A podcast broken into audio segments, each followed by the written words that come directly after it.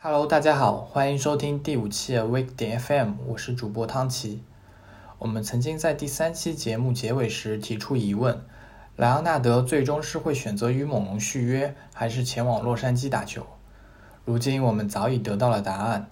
北京时间七月六日，据 ESPN 著名记者沃神爆料，刚刚帮助猛龙夺得队史首个总冠军的莱昂纳德选择加盟洛杉矶快船，合同为期三年，总价值一点零三亿美元，其中第三年为球员选项。我们简单的解释下何为球员选项。以莱昂纳德的合同为例，球员选项就是说，当莱昂纳德在履行完合同的第二年后，他有权选择是否执行合同的第三年。如果选择执行，那么第三年他将继续待在球队；如果选择不执行，那么他将跳出合同，成为一名自由球员。所以这份合同也可以称之为“二加一合同”。我们可以看到，如今联盟越来越多的球员在签约合同时会倾向于加入球员选项。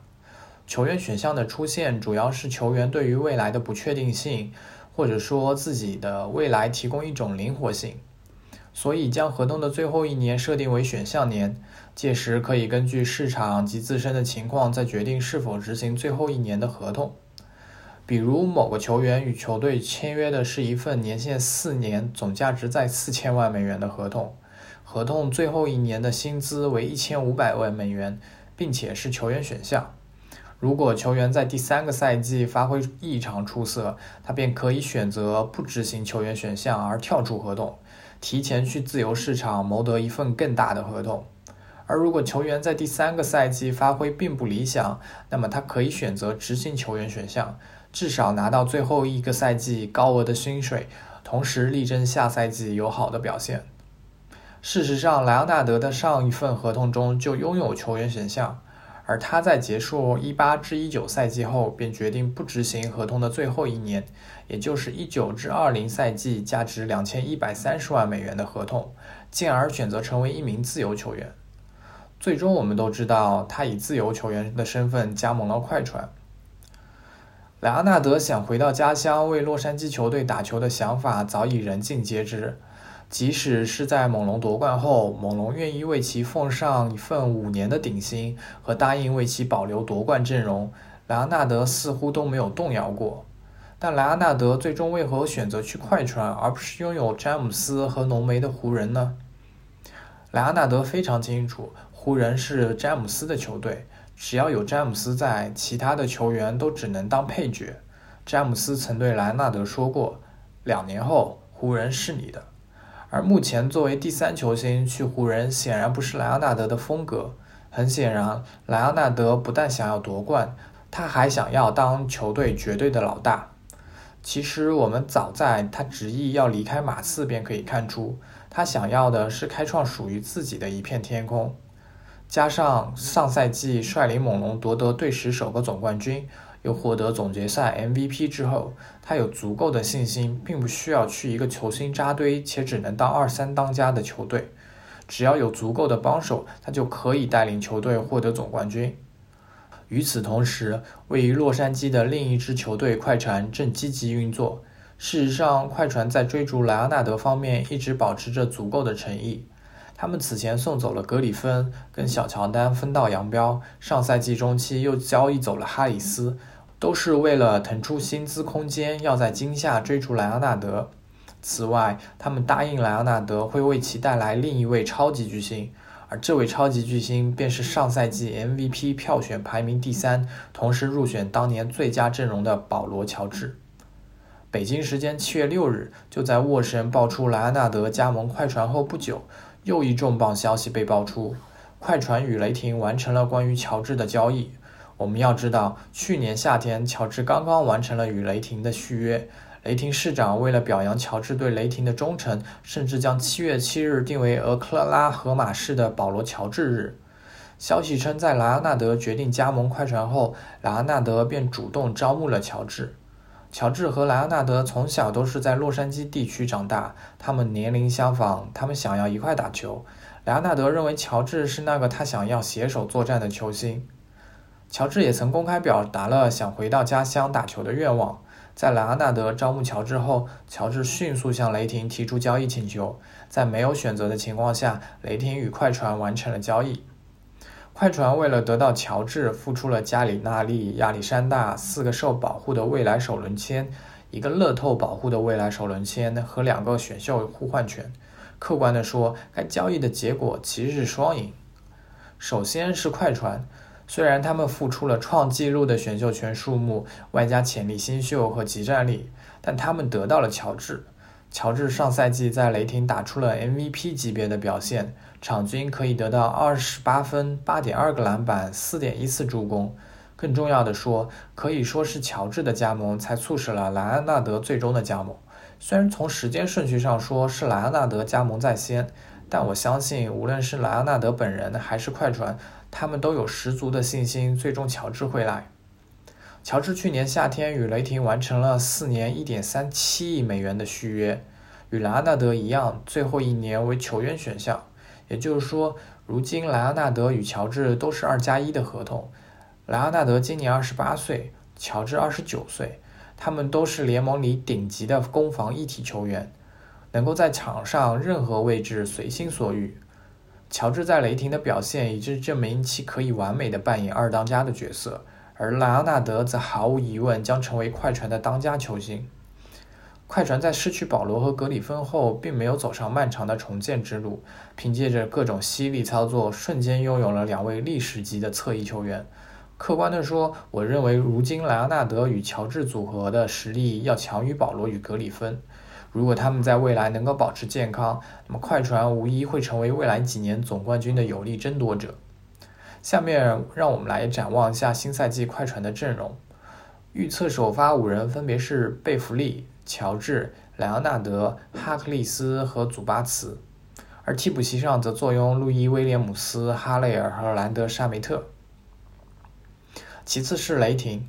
在乔治主动提出交易申请后，他们已经没有必要再将其留下。他们需要实现利益的最大化。从最终的结果来看，他们也的确做到了。从现在开始，一直到二零二六年，快船未来所有的首轮选秀权全部都在雷霆手上。而我们知道，选秀权对于一支重建的球队可以说是非常宝贵的财富。以七六人为例，他们在获得恩比德和西蒙斯之前，摆烂了好几个赛季，为的就是能够囤积足够多的选秀权。而一旦他们在选秀大会上选中了天赋满满的年轻球员，他们瞬间便可以从一支鱼腩球队变成争冠热门球队。所以，手握大把选秀权的雷霆有足够的资本可以进行重建。此外，该交易中还涉及了加里纳利和亚历山大。加里纳利上赛季共为快船出场六十八场，场均可以贡献十九点八分、六点一个篮板和二点六次助攻，可以说是一个非常出色的集战力球员。而且明年夏天他的合同就要到期了，如果雷霆决定开始彻底重建，那么他绝对会成为一个非常优秀的交易筹码。而亚历山大则是两千一八年 NBA 选秀大会的第十一顺位新秀，他在新秀赛季为快船出场八十二场。场均可以得到十点八分、三点三次助攻和二点八个篮板，而他年仅二十一岁，相信在不远的未来，亚历山大将会成为雷霆阵中年轻的核心之一。不过，疯狂的休赛季并没有结束。北京时间七月十二日，沃神爆出雷霆与火箭完成了关于威斯布鲁克与保罗的交易。火箭送出了克里斯保罗两个受保护的首轮签，以及两个选秀互换权，从雷霆交易得到威斯布鲁克。其实，在乔治被交易至快船的那个晚上，我们就非常清楚威斯布鲁克的离开只是时间问题。只是很多人，包括我自己，也没有想到威斯布鲁克会和保罗互换东家。在交易发生之前，火箭在如火如荼的自由市场上并没有太大的动作。他们除了以底薪续约了格林和里弗斯外，最大的签约就是以三年一千一百万美元续约了丹尼尔豪斯。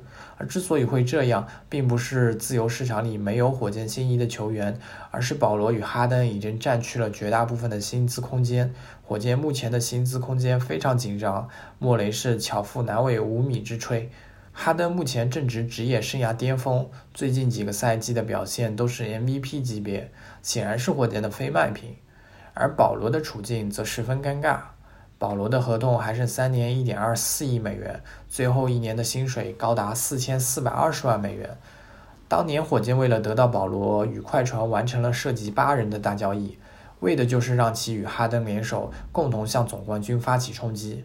但由于年龄及伤病等因素，保罗上赛季常规赛共为火箭出战五十八场比赛，场均贡献十五点六分、八点二次助攻和四点六个篮板，其中得分及命中率都创下了生涯新低。尽管保罗依然是目前联盟控场最优秀的控卫之一，但和其巅峰相比，无论是爆发力、得分能力还是防守效率都下降了许多。而三年后，届时年满三十七岁的保罗状态还能保持多少，我们不得而知。所以在此情况下，即使火箭有意想要交易保罗，联盟也几乎没有球队愿意接手。尤其是联盟都非常清楚，火箭想要尽快处理掉保罗，保罗的交易价值也因此不断缩水。但不可否认的是，保罗的历史地位，作为曾经联盟的第一控卫，保罗职业生涯获得无荣誉无数，其职业生涯一共入选过九次全明星，一次全明星 MVP。曾入选过八次最佳阵容以及九次最佳防守阵容，此外还获得过六次抢断王以及四次助攻王，常规赛总助攻数与抢断数均为历史前十。事实上，以保罗的历史地位，在其职业生涯暮年求得一份大合同也并无不妥。问题是，大多数火箭球迷并不是不能接受保罗状态的下滑，而希望他能够像德克诺维斯基那样，为了球队选择降薪。以保证球队有足够的薪资空间去补强阵容，但保罗并没有选择降薪，而是与火箭签下了一份为期四年、价值1.6亿美元的顶薪合同，进而彻底锁死了未来几年火箭的薪金空间。保罗也成为了高薪低能与垃圾合同的代表之一。但作为火箭球迷，我个人是非常感谢保罗过去两个赛季为火箭付出的一切。保罗是个好胜心非常强的球员，他甚至会因为比赛中一次不完美的传球而自责，也会时刻激励着身边的队友。因为他的到来，让我看到了火箭拥有了击败勇士的可能。如果不是17-18赛季季后赛对阵勇士时的腿筋拉伤，也许保罗现在早已有了总冠军戒指。但竞技体育是不存在如果的。当保罗被交易至雷霆后，外界一度认为雷霆会立刻将其交易至其他球队，因为有消息称，当时火箭希望拉上第三支球队，以便能让保罗去一支更有竞争力的球队，而不是直接将其交易至雷霆。在交易走乔治和威少之后，雷霆已经决心重建，保罗显然不在雷霆的长期计划内。此前有传闻，热火对保罗有兴趣。因为热火今年夏天得到了全明星侧翼球员吉米·巴特勒，他们显然希望为巴特勒找到一位帮手，而被交易到雷霆的保罗成了热火的目标。不过，热火与雷霆在关于保罗的交易方案上似乎存在着较大的差异。我想在赛季开始前，交易是不会发生了。雷霆认为完全可以让保罗在雷霆打一打，一方面以保罗的经验带一带新人，另一方面提供其足够的球权，让保罗打出身价。到时候再交易也未尝不可。下面让我们来聊一聊交易中的另一个主角威斯布鲁克。两千零八年夏天，威斯布鲁克在首轮第四顺位被当时的西雅图超音速队选中。职业生涯第一个赛季，他跟随球队远赴俄克拉荷马城，以雷霆球员的身份登陆 NBA。雷霆的辉煌时期，他和杜兰特、哈登并称雷霆三少。三人携手率领球队杀进总决赛。哈登、杜兰特先后于2012年、2016年离开，但威少始终独自坚守。在效力雷霆十一个赛季中，威少先后成为队史助攻王、抢断王和得分王。2017年当选常规赛 MVP，八次入选全明星正赛，八次入选赛季最佳阵容。但在火箭与雷霆的交易过后，威少与好兄弟哈登在休斯敦重聚。雷霆生涯正式画上了句号。雷霆时期的威少是一名精力充沛的控球后卫，他无所畏惧地冲向篮筐，在防守上给予对手十足的压迫。只要有威少在场，比赛的观赏性就绝对不会低。如今的火箭同时拥有了两位常规赛 MVP，哈登上赛季常规赛场均贡献三十六点一分、六点六个篮板和七点五次助攻。威少上赛季则场均砍下二十二点九分、十一点一个篮板和十点七次助攻。毫无疑问，两人均是整个联盟最顶尖的后卫。